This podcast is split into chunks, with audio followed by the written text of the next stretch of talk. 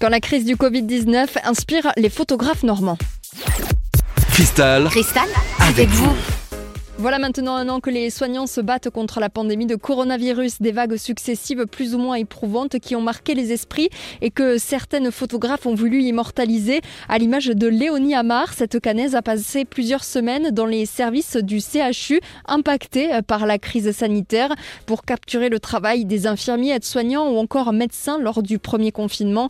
Des photos qui ont été intégrées à une expo à découvrir dans le hall du centre hospitalier universitaire Canet, une exposition pour rendre hommage et remercier ses soignants. Dans l'heure, cette fois, c'est une employée d'un EHPAD d'Evreux qui est passée derrière l'appareil photo pour capter les moments de joie, mais aussi les coups durs des résidents. Jeanne Goliard, 23 ans, a décidé de mener à bien son projet, les confiner, en mettant en avant les portraits des personnes âgées pendant cette période de crise sanitaire.